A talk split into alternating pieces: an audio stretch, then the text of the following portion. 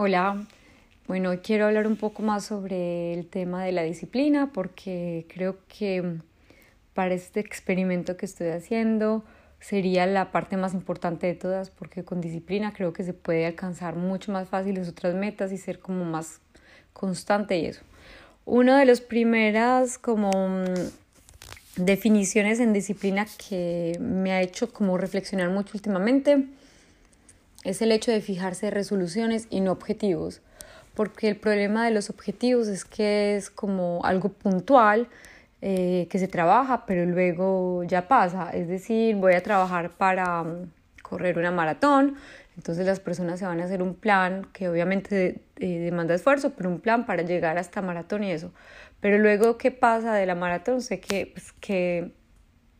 eh, ¿qué pasa después? O sea, paro o sigo con un entrenamiento tan regular y eso. Mientras que la resolución sería como tratar de tener una vida más saludable y correr de manera regular, etcétera, etcétera. Entonces la resolución es algo que se mete en la vida y que hace parte de la vida, mientras que el objetivo pues se sirve para hacer algo preciso. Obviamente está bien de fijarse objetivos porque los el objetivo son como la parte táctica que ayuda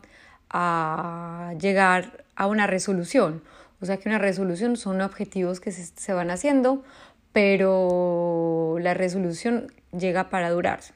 Entonces, por ejemplo, en el caso del ejercicio es donde yo más lo veo, o sea, yo tuve una infancia en la que mm, eh, me ejercitaba regularmente porque mis papás, por ejemplo,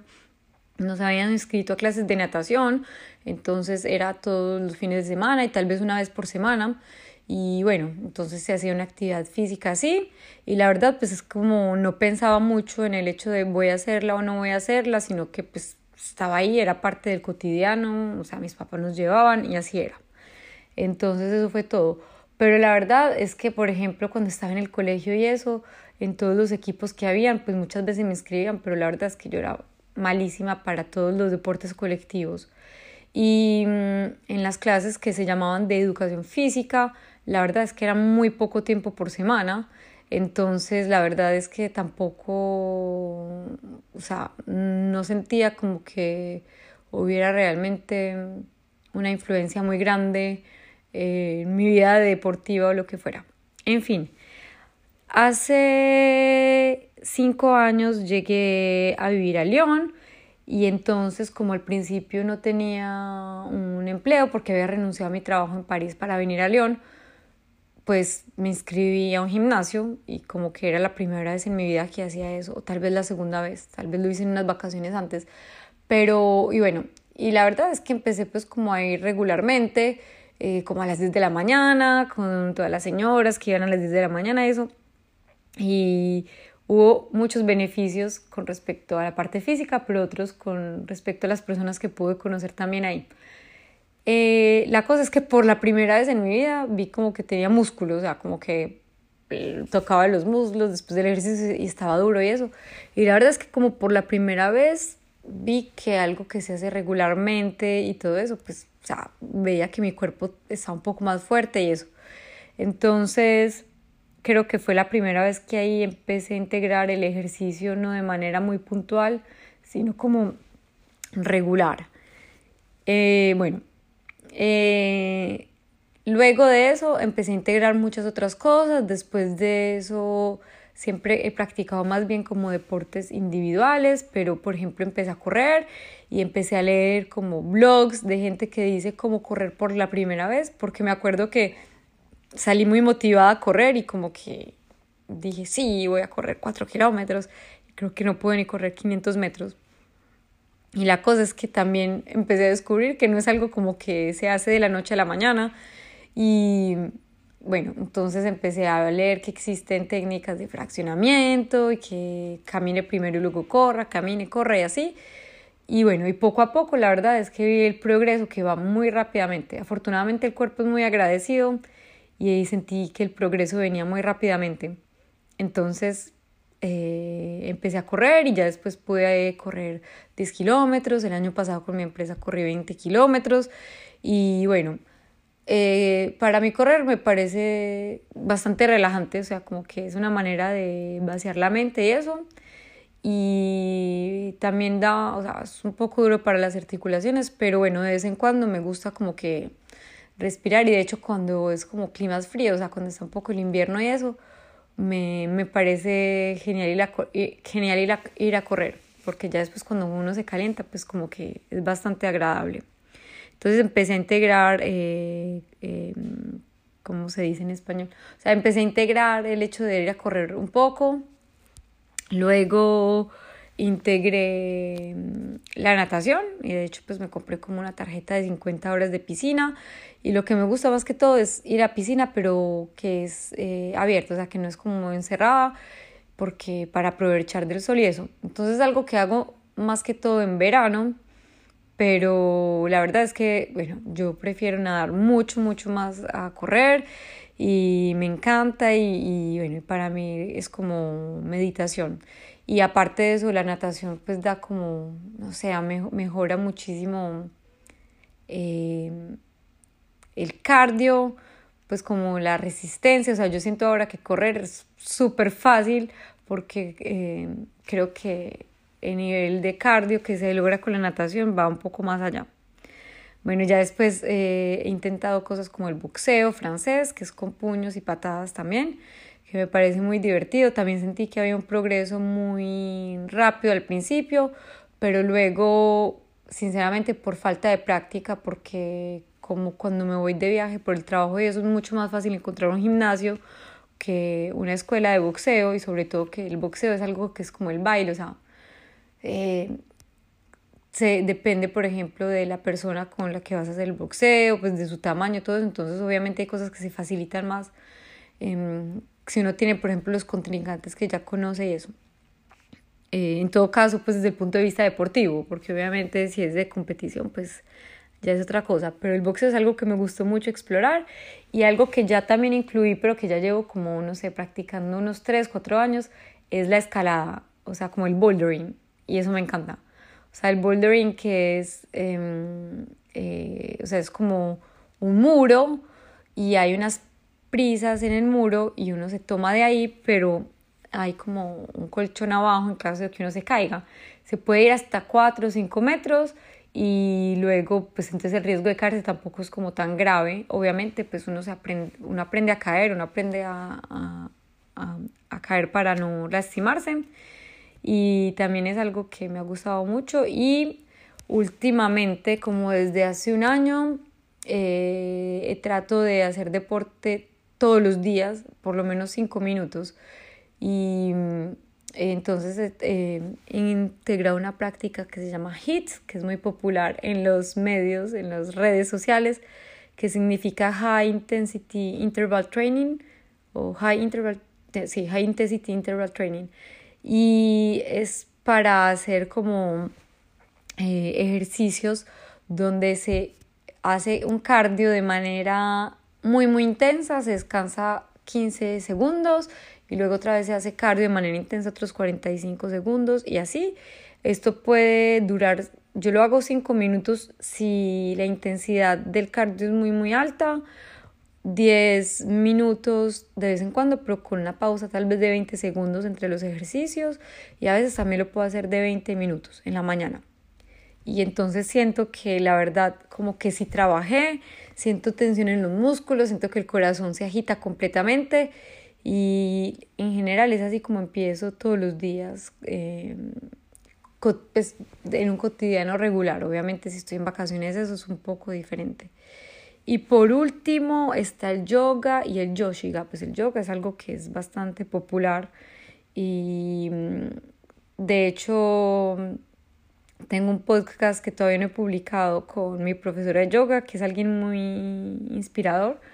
Y ella mm, entonces viene a mi casa y pues y hay otras personas que vienen y hacemos prácticas de yin yoga, que es lo que más me gusta, eh, porque aparte de ser muy relajante, creo que trabaja también mucho la flexibilidad. Y por último está el yoshiga, que la verdad no sé qué es exactamente porque creo que no, no, mire, no encuentro mucho en internet, tal vez lo escribo de manera incorrecta, pero es como una mezcla entre yoga y tai chi o entre yoga y qigong y es algo muy lento que utiliza, entonces se tensiona el cuerpo, pero al mismo tiempo como que se respira muy lentamente, entonces uno guarda una posición de tensión muy alta al mismo tiempo que va respirando, pero es una respiración rápida que de hecho lo lleva a uno como al borde del mareo y, uno siente el calor del cuerpo subir, incluso si uno no está haciendo como cardio y siente la tensión de los músculos y también hay otras partes del yoga que van a trabajar un poco más la flexibilidad, pero entonces es como una mezcla entre tensión y refuerzo de los músculos y flexibilidad. Bueno, esta es la segunda parte de este episodio que había dejado de grabar. Entonces, por venir con la disciplina del deporte, eh, también han habido otros deportes que he ensayado durante el año pasado como el wakeboard, que me ha gustado muchísimo y quisiera poder dedicarle un poco más de tiempo. Esperemos que ya llegue la primavera y el verano para poder practicarlo, porque obviamente en el invierno pues no hay temporada. Y bueno, y eso es algo que yo creo que entonces como que el deporte me ha hecho progresar en otros deportes porque como que se me ha facilitado. También últimamente creo que se me ha facilitado el esquí, que es algo pues que aprendí relativamente muy tarde, entonces no es tan fácil cuando no se aprende cuando no se aprende cuando uno no es niño, pero bueno, la cosa es que me gusta, bueno, ejercitarme un poco todos los días, ensayar nuevas cosas. Obviamente algunos dirán que la disciplina es como consagrarse a algo y volverse muy bueno en eso. Eh, sí es posible, pero bueno, en mi caso a mí me gusta como ensayar varias cosas y bueno, y hoy por ejemplo fui a la piscina eh, sabiendo que es invierno y bueno, y también es algo que, que, que disfruté mucho, eh, siempre lo había hecho en verano y por primera vez fui en invierno a una piscina abierta, entonces el agua está caliente y, y bueno, estuvo muy divertido. Entonces todo eso por lo que es el deporte, pero eh, hay, muchas otras cosas en las que me gustaría poner un poco más de disciplina y que me cuesta dificultad. Una de ellas es levantarme temprano, porque obviamente cuando uno se levanta temprano, pues el, el día rinde y como dice el dicho de abuelita, el que madruga Dios le ayuda. Y es verdad que he tenido muy pocas épocas de mi vida, pero he tenido algunas en las que me levanto de manera como Mm, pacífica, armoniosa, temprano y todo pasa muy bien el día, me siento pues como mucho más motivada porque siento que puedo aprovecharlo más y eso. Pero la verdad es que en el invierno me cuesta muchísimo con la falta de luminosidad y estoy tratando de buscar maneras como un poco armónicas que no sea el despertador y para levantarme como con más facilidad. De hecho, estaba explorando como la posibilidad de un despertador eh, con luz que va mm, subiendo poco a poco o incluso despertadores olfactivos. Entonces eso es una nueva manera. En todo caso, levantarme temprano sería como la meta número uno que me gustaría alcanzar para mm, porque yo creo que esto equilibra mucho las cosas, no hay que correr, se puede uno preparar mejor, puede disfrutar de su rutina de la mañana con, con menos contratiempos, hacer un poco más de deporte en la mañana también. Entonces, esto es en lo que me voy a concentrar para trabajar. Y otra de las cosas sería como luchar contra la procrastinación. Es el hecho de dejar las cosas como para mañana, para más tarde y eso. Y yo soy excelente en eso y soy una que compra los tiquetes de avión siempre una semana antes, entonces los paga más caros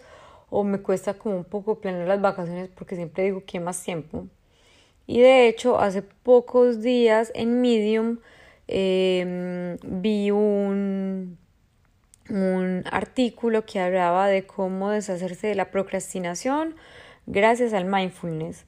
Entonces, me imagino que muchos de ustedes han escuchado sobre el mindfulness, pero es el hecho de aprovechar el momento presente, estando muy concentrado en lo que se hace, sin pensar en angustiándose en lo que hay que hacer o sin pensar en lo que ya pasó. Entonces, eh, tomar la ducha y sentir el agua caliente y agradecer por eso, eh, concentrarse si estás como en una tarea, tratarla de terminar y eso. Eso me cuesta mucha dificultad porque soy alguien que mm, tiene como una mente inquieta, entonces estoy pensando en esto y que tengo que hacer esto y lo otro. Y lo que yo hacía como cuando estaba adolescente eso es tener listas, entonces lo estoy volviendo a practicar. Es decir, me concentro en una tarea, pero a veces viene a la cabeza otra. Entonces, como yo sé que le voy a olvidar, pero se me está angustiando porque sé que me voy a olvidar, lo que hago es que paro de lo que estoy haciendo, la anoto en la lista y continúo. Entonces digo, esto ya no lo tengo que volver a pensar porque ya está anotado. Y de hecho, por ejemplo, lo que me pasaba muchas veces es que llegaba al trabajo y decía, ay, tenía que hacer esto de la casa, tenía que hacer esta casa, tenía que traer esto de la casa, esta carta o algo así, y se me olvidó. Y muchas veces llegaba a la casa y decía, ay, esto del trabajo, tenía que hacerlo y se me olvidó. Entonces con la lista tengo una para el trabajo y otra para la vida personal y lo que es muy útil es que a veces hay días que me que hago un montón de cosas y digo como que ok, creo que algo me falta más pero ya no me acuerdo, miro la lista y ahí trato como de hacer esas cosas que, que quedan ahí como un poco flotando. Eh, otras cosas que estoy haciendo, tratando de hacer es como si la tarea toma como menos de un minuto, eh, trato de hacerla rápidamente. Es decir, por ejemplo, cuando hago deporte por la mañana, en vez de decir esta noche voy a recoger el tapete o las pesas o lo que sea, pues termino el deporte y la recojo inmediatamente. Entonces así ya la, como que la tarea queda clausurada eh, completamente y bueno, eh, estoy en esas, me ha costado pero he visto los beneficios, sobre todo teniendo la lista porque Em, he visto que hay muchas cosas que decía, Ay, es que se me olvidó y eso me pasaba todo el tiempo, pues por lo menos ahora las recuerdo. Y de hecho hay cosas que se me pasan a veces por la mente como un poco y después se me olvidan y así. Y había algo que tenía muchas ganas de hacer desde hace mucho tiempo, era mm, este test de ADN que sirve para, para determinar